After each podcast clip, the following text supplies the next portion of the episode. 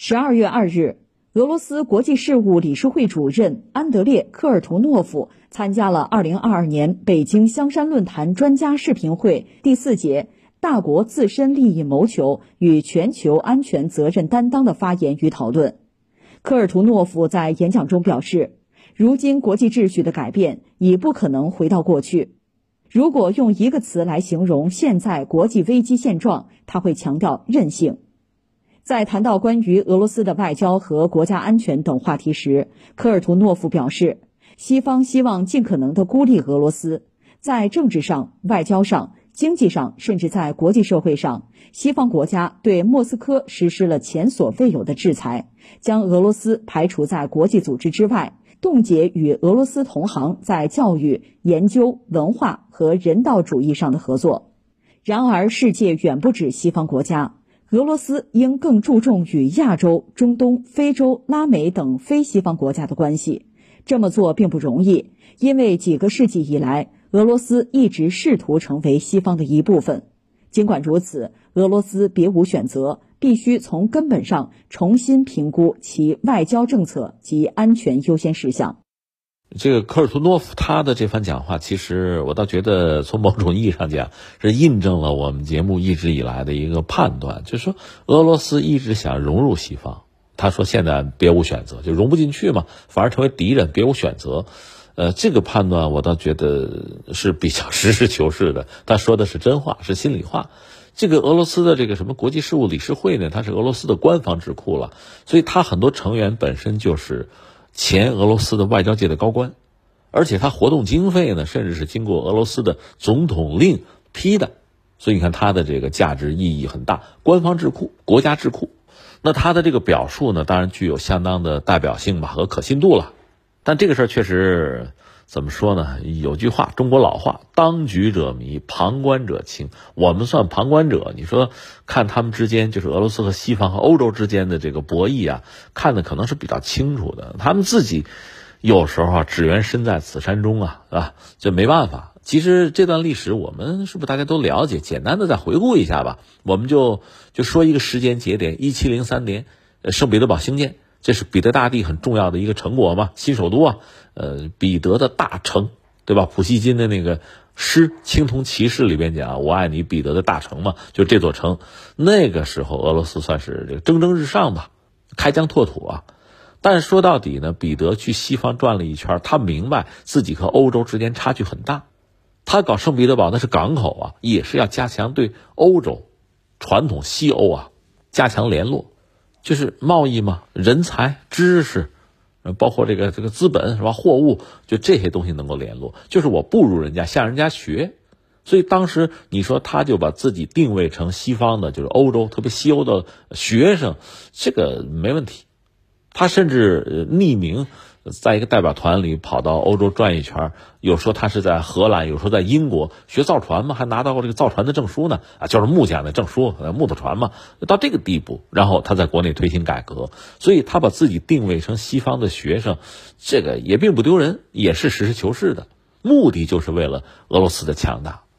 那俄罗斯一旦强大起来，那恐怕一旦开疆拓土，那就意味着就是侵略和扩张啊。这个对于欧洲传统的欧洲列强来说是不可接受的，就是你发展发展到一定程度可以啊，我老师打你学生也可以，但是你要翻盘，你造反是吧？颠覆，那是怎么能接受呢？更况且，其实欧洲国家很多国家版图都不大，那俄罗斯块头太大，所以你看，从西方来讲呢，这个就是说所谓北极熊嘛，越来越大，对自己威胁就越来越大，这是不能接受的。所以这是传统欧洲人对俄罗斯的一个看法：庞大，老动粗动武嘛，野蛮是吧？不文明啊，对我又是威胁。不管是在当年沙俄就俄罗斯帝国的时代，还是苏联的时代，哪怕今天俄罗斯联邦，在很多欧洲人眼里，俄罗斯就是这么一个性质的这么一个威胁，就这么简单。这个时候，你看双方产生很大的误读哈。从俄罗斯来讲，俄罗斯觉得你看我是第三罗马。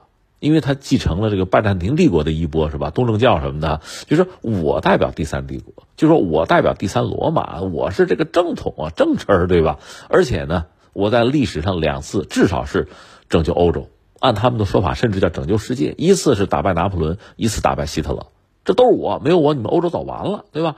可从欧洲人那看呢，不是那么回事啊。你是这个打了拿破仑，但是你沙俄跑到巴黎阅兵啊，成了欧洲宪兵嘛，对整个欧洲都是威胁啊。你是打败了希特勒，对吧？你把柏林都打下来了，但是半拉欧洲就让你占了，苏东集团吗？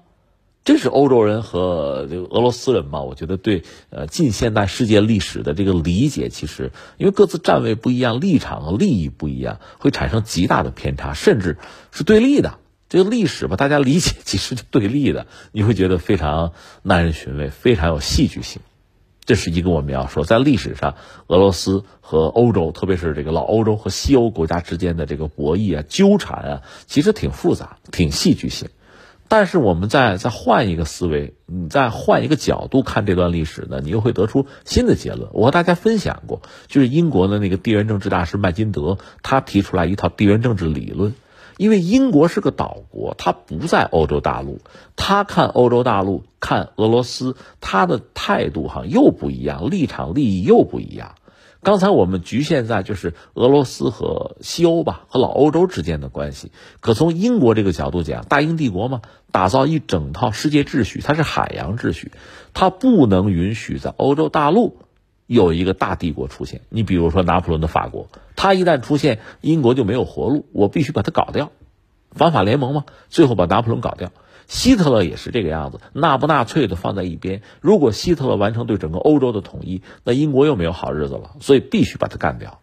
这是一个英国之于欧洲大陆，他要玩一个叫离岸平衡手。英国衰落之后，英国这个位置被美国取代了，美元取代了英镑，美国的航空母舰取代了英国的战列巡洋舰，是吧？美国在全球的这个位置啊角色，完全的取代了当年英国大英帝国。那美国的眼睛里不是简单的欧洲，而是亚欧大陆了。英国不能允许欧洲大陆出现一个挑战自己的大国，美国不允许亚欧大陆出现这么一个大帝国，所以俄罗斯做大不行，俄罗斯和欧洲联合不行，中国崛起也不行，因为都在欧洲大陆嘛。这是美国的思维方式。这个逻辑看清楚之后，我们就很容易理解，就是俄罗斯人的这种哀怨哈。你看，我们本来是想加入西方，怎么就进不去？你不能进去，你进去了，首先英国人受不了，然后现在美国人也受不了，就这么回事儿。从历史上看，我们看就是所谓太阳底下无新事哈，就这么回事儿吗？所以俄罗斯一旦真的是加入西方，就加入欧洲，成为欧洲的一部分，的欧洲自然会做大，因为欧洲本身就很富裕。是一个大市场，整个欧洲团结在一起，就是今天的欧盟是二十七国，人口也不少，是吧？有比较发达的，其实就德国嘛，发达的工业制造业，对吧？呃，经济也很不错啊，甚至在高科技领域也有一席之地。那再把俄罗斯能源拿过来，那你还了得？这么大一个经济体，俄欧真的是一体化之后，咱不用说统一，就是一体化吧，像俄白一样，就双方哪怕能源合作紧密一点。这个美国、中国恐怕就会面临非常强劲的一击，世界上的一击，你怎么跟他打交道？所以美国肯定不能接受，它影响到自己这个秩序了吗？给拆掉吗？就如同当年英国人对待这个拿破仑、对待希特勒态度是一样的。我不是说吗？这和意识形态关系已经不大了，只要你是一个强大的国家，必须把你搞掉，就这么简单。所以俄罗斯就就很尴尬。如果俄罗斯真的是一个小国、弱国，那这些问题就不存在了，它可以直接加入欧洲。可是它恰恰又是一个大国，它从苏联那继承了几乎所有的核武器。这么一个大国在亚欧大陆上雄踞啊，嗯，它一旦是崛起，那你想，首先受不了的还不是欧洲人，是美国人。就如同当年英国人盯着欧洲大陆一样，美国人盯着亚欧大陆。他不能允许这样的局面出现啊，所以现在俄罗斯呢，总的来说比苏联时代肯定是衰落了，对吧？经济也不景气哈，就是靠卖能源、卖资源啊存活。它主要有点这个核武器，对吧？自保，就这样一个国家，还属于一个病猫，那也不能接受。那强大就更受不了了，趁你病要你命。你现在状况不佳，那么如果能够耗死你，或者让你彻底的分崩离析，呃，免除我的后患，就是这个逻辑。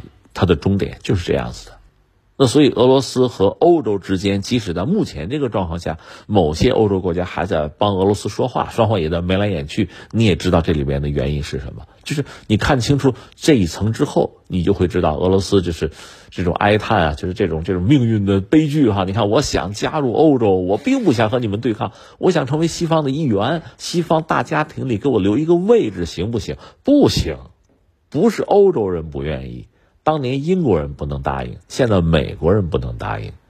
美国人自己不答应没有用，他会通过操控欧洲、渲染俄罗斯的威胁，让你们不走到一起，没有办法走到一起。这是美国的做法，他正在做，所以才会出现什么局面呢？你看，当年普京上台，呃，就是替代了叶利钦，他本身对欧洲、对西方的态度，总的来说是很温和的。大家一般认为，叫普京是一个对西方比较温和的人，并不像有人讲，哎，他是什么克格勃出身，天生就仇恨西方，还真不是那样。你看他的一些做法，他对西方态度是比较温和。当然，这个和他国力、手里牌不行嘛，和这个有关系。恰恰是普京提出来，俄罗斯能不能加入北约？在美国九幺幺遭到恐怖袭击之后，他也是第一个站出来打电话慰问，然后呢，甚至拉着自己周边的几个就是原来苏联那个加盟共和国，就是向美国提供军事基地，协助美国在中亚反恐、进军阿富汗、打击塔利班，这都是普京干的事儿啊。所以那个时候，你可以说双方是在所谓蜜月期，但是普京这一系列掏心掏肺吧，并没能换来西方人，特别是美国人吧这种。投桃报李啊，什么回心转意，反而是五次北约通扩，历史上世界上还有比这个打脸打得更响的吗？所以俄罗斯觉得自己是受骗上当的，所以刚才我们讲，从俄罗斯来讲，从俄罗斯的这个大民族主义者、大俄罗斯主义者来讲，我曾经多次拯救世界、拯救欧洲，你们这样对我，我别无选择。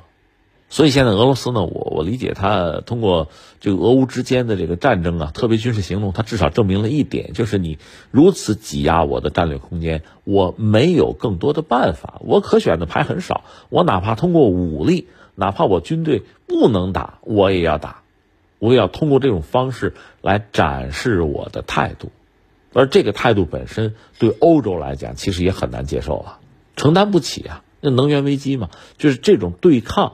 其实对欧洲人来说是非常大的、很惨烈的损失，只不过在所谓西方阵营之中，大家为美国马首是瞻，现在欧洲人也不敢反，是吧？不敢明确的提出反对，只好忍憋着啊，就这么一个状况。